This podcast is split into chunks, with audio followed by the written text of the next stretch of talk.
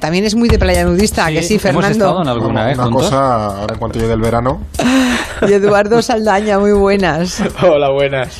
No, estos chicos son muy... Son muy de- Recatados. son muy recatados, son muy Uy, eres recatados. Si yo te contase, Julia.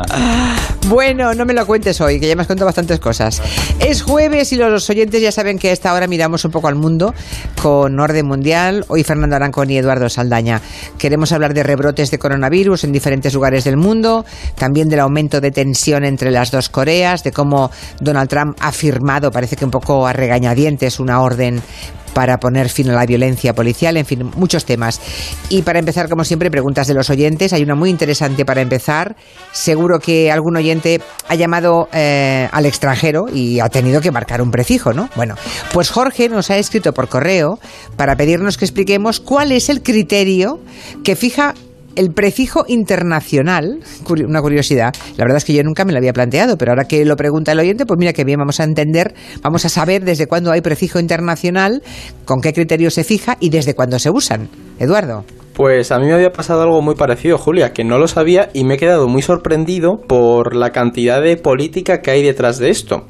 Porque bueno, los prefijos en general sirven para seleccionar esas demarcaciones eh, territoriales y es cierto que a nivel nacional se usaban desde hace pues, mediados del siglo XX, cosas así, pero los prefijos telefónicos, los internacionales, empezaron a usarse en los años 60 porque la red global iba creciendo y se hacía necesario establecer una forma para evitar que los números acabaran siendo larguísimos y también que ayudara un poco a identificar rápidamente dónde se quería llamar.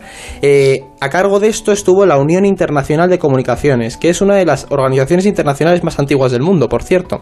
Y aquí es donde entra en juego la política de la época, porque para establecer los códigos se dividió el mundo en nueve zonas diferentes, ¿vale? A cada país de esas zonas se le asignó un número de entre 1 y 3 dígitos en función de factores como su población, los más poblados solían tener los números primeros, pero también su capacidad de influencia. Por ejemplo, América del Norte tiene el prefijo más 1 1 y solo con un dígito. Canadá y Estados Unidos tienen el más 1. ¿Por qué? Porque tenían mucho poder dentro de esta organización. Claro. Pero todos tenemos en la cabeza los teléfonos de la época, que eran estos de ruedecita. Yo no los he usado mucho, pero eh, creo que Sí, para hay otros que sí lo recordamos perfectamente. sí. pues si pensamos, es mucho más rápido marcar el 1 que cualquier otro número. Claro. Entonces, a la Unión Soviética, que no tenía tanto poder en la organización, se le dio el más 7. Se le dio un dígito como gesto, pero todo el espacio soviético, si nos fijamos en el mapa de los prefijos, es más 7. Entonces son las dos únicas zonas que tienen un dígito y, por ejemplo, en Europa nos quedamos con las zonas 3 y 4 y en estas pues luego se subdividieron en otros números. Francia se quedó el más 33, Alemania el más 44 y España pues tiene el más 34. Aunque hay que decir que algunos de estos prefijos han ido sufriendo modificaciones pues por los propios devenires políticos de, de estos años. Mm, Claro, es mucho más bonito el 33 o el 44 que el nuestro, Claro. que es el 34. que Bueno. un prefijo 999 sería. Sí. Pues Bueno. eh, de hecho lo tiene que haber, ¿eh? por la zona de Oriente Medio eh, es, el- bueno, es no. la zona 9. Ajá. Interesante. Bueno, el martes hablamos en el tiempo de gabinete sobre las teorías de la conspiración, ¿eh? que se han puesto de moda estos días. Y uno de los oyentes, supongo que se le encendió la bombilla, y preguntó por Twitter si alguna vez en el mundo alguna teoría conspiranoica ha terminado por ser cierta. ¿Qué le podemos responder a ese oyente? Pues que sí, pero también que es bastante lógico, y sobre todo por dos razones. La primera es que las teorías de la conspiración, pues a menudo no se asientan sobre ninguna evidencia empírica o científica, sino que hilan tres o cuatro hechos que les encajan en su relato y al final concluyen que como se encaja, pues están en lo cierto, ¿no? Por tanto, es bastante sencillo construir una teoría a la carta porque básicamente tienes que elegir qué quieres creerte y cómo prefieres darle, bueno, una especie de aparente solidez a esa película que te has montado en la cabeza. Al contrario, la ciencia, como sabemos, tarda muchísimo tiempo en llegar a conclusiones sólidas, precisamente porque se basa en un, en un método, el método científico, que nos da la seguridad de, lo que, de que lo que estamos concluyendo pues es cierto o es falso.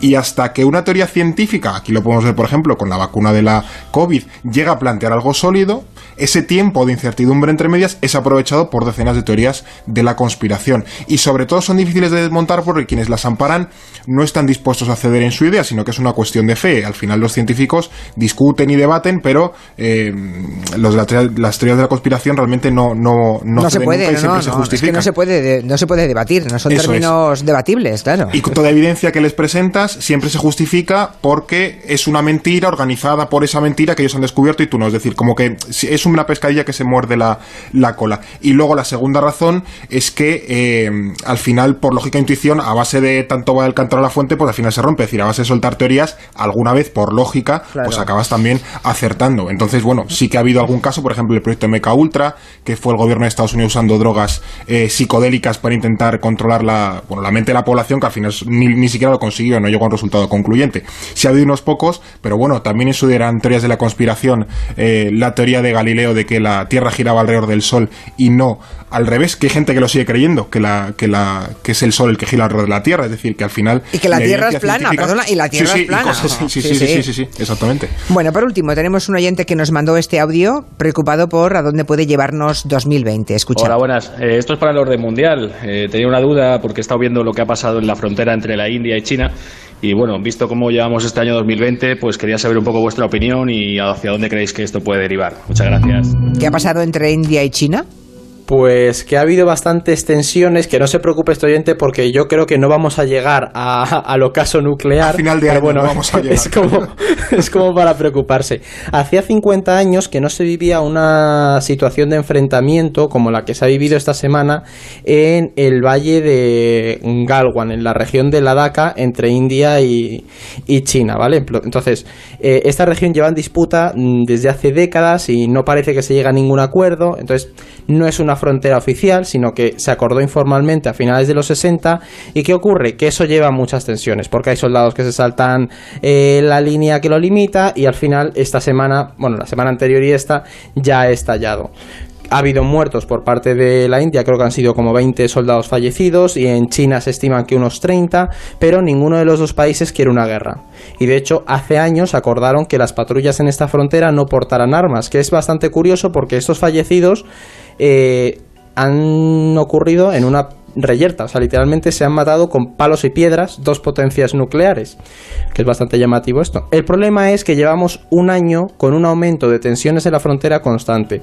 Por un lado, ambos países están construyendo infraestructuras en las zonas que controlan y eso no gusta a unos y a otros. Por otro lado, yo no sé si te acordarás, Julia, que hablamos hace unas semanas de la decisión de la India de retirar la autonomía de Cachemira. Sí. Eso, claro, preocupó mucho a China porque dijo, ojo, porque se van a quedar con el control total de la zona norte. Y luego, por otro lado, China, con todo esto del coronavirus, ha empezado a sacar músculo en la región. Hemos visto cómo está presionando a Hong Kong, cómo está presionando a Taiwán, ha hecho maniobras en el mar de China y, claro, también ha dicho, vale, tengo que dejarle claro a la India que aunque yo no quiera ninguna guerra, no me voy a amedrentar. Entonces, bueno, el gran problema es que son dos países con un nacionalismo muy fuerte y una tensión en esa zona concreta del Valle de Galwan. Entonces veremos cómo habrá roces, pero no es, muy probable que derive esto en un conflicto internacional. Desde luego, 2020 pinta fatal, ¿eh? Va a ser, está siendo, está siendo un año y estamos como que el que por dice. Mí lo borraba, o sea, sí, sí. claro. Bueno, de hecho ya lo estamos descontando, ¿eh? Siempre que hablamos del futuro, hablamos de 2021, ¿os dais cuenta? Es tremendo. Es que es un año muy raro, o sea, se pasa así. Y ahora ya, está, ahora porque estamos en junio, pero es que en marzo, que acababa de empezar el año, ya parecía que el horizonte lo queríamos poner ya en 2021. Es como si este año ya lo diéramos por perdido, ¿no? Se nos ha olvidado que enero fue el asesinato de Suleimán y demás, como que parece de hace una década. Ya no, no, fue, fue este año, claro. Si habláis los dos al mismo tiempo, malo, ¿eh? No solo... en, en, enero fue el, cuando Estados Unidos asesinó a Suleimani en Irán. Así empezamos el, el, año y ahora parece que fue hace una década. Pero fue en 2020 eso. Sí, en enero. este año. Madre mía. ¿Os podéis creer que me, que me hubiera dicho que, es, que ocurrió hace un año, como mínimo? Claro, es que parece que fue hace mil, pero no, no, ha sido hace seis meses.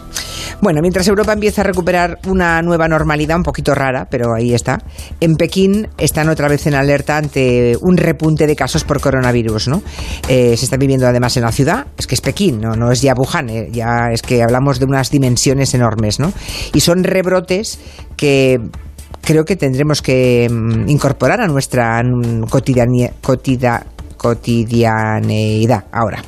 ¿eh? porque van saliendo en diferentes lugares. ¿no? ¿Qué sabemos sobre el caso de China? Porque también es muy raro que con ciento y pico solamente positivos hayan cerrado escuelas. Bueno, no sé, parece muy exagerado, ¿no? Sí, es un poco lo que la gente o los analistas internacionales no se terminan de creer, porque al parecer este brote se ha originado en, un mercado bastante importante de la ciudad y eso ha resultado en que hay ahora mismo 90.000 aproximadamente pequineses confinados, los vuelos a Pekín de salida o de llegada se han cancelado todos y también se ha pedido desde las autoridades que ni se salga de la ciudad ni se vaya a Pekín, que no se viaje, vaya, para no para evitar eh, contagios a otras zonas del, del, país, que como te he dicho es la capital, no o es están en fase cero, como regional, si tal cual, tal sí, cual. Fase cero, vale. Así que, y como tampoco se sabe muy bien cuál es el origen exacto de, de este brote, sabe que es en el mercado, pero no si es un puesto, un alimento o lo que sea, pues de momento seguimos un poco a ciegas. Hay cierto escepticismo con que las autoridades chinas otra vez estén realmente dando datos ciertos y no maquillando las cifras pues para minimizar el impacto de este rebrote que de momento solo tiene varias decenas de contagiados, pero como tú has dicho, el impacto que ha tenido ha sido, vamos, como si hubiese decenas de miles de contagiados. Así que bueno, el, el riesgo de que haya un rebrote es, es, bastante alto porque en Pekín viven más de 20 millones de personas. Claro, es una ciudad ese... densamente poblada. Como hemos visto ahí en Nueva York, una ciudad muy densa, pues es un foco donde claro. se expande el virus. Claro, y China no es el único país de la región que sigue sufriendo rebrotes. ¿eh? Corea del Sur, fíjense, que era un poco el alumno, era y sigue siendo el alumno aventajado en la lucha contra el COVID-19, pues también está viendo como hay pequeños focos aunque de, lo que tienen de bueno es que tienen una capacidad enorme para rastrear esos contagios. Eso sí, con un control férreo sobre todo si cada uno de los ciudadanos. Eso sí que, bueno, si, si queremos lo de Corea del Sur, pues el control es sobre cada uno de nosotros. Claro, es que eso es, de hecho ese va a ser un debate bastante importante que vamos a tener aquí en Europa. También es cierto que recordemos que Corea ya se enfrentó al SARS en 2013 y al MERS en 2015, lo que les ha dado primero una experiencia claro. bastante buena y luego les ha permitido ir tomando un poco esos derechos digitales sobre los ciudadanos para controlarlo.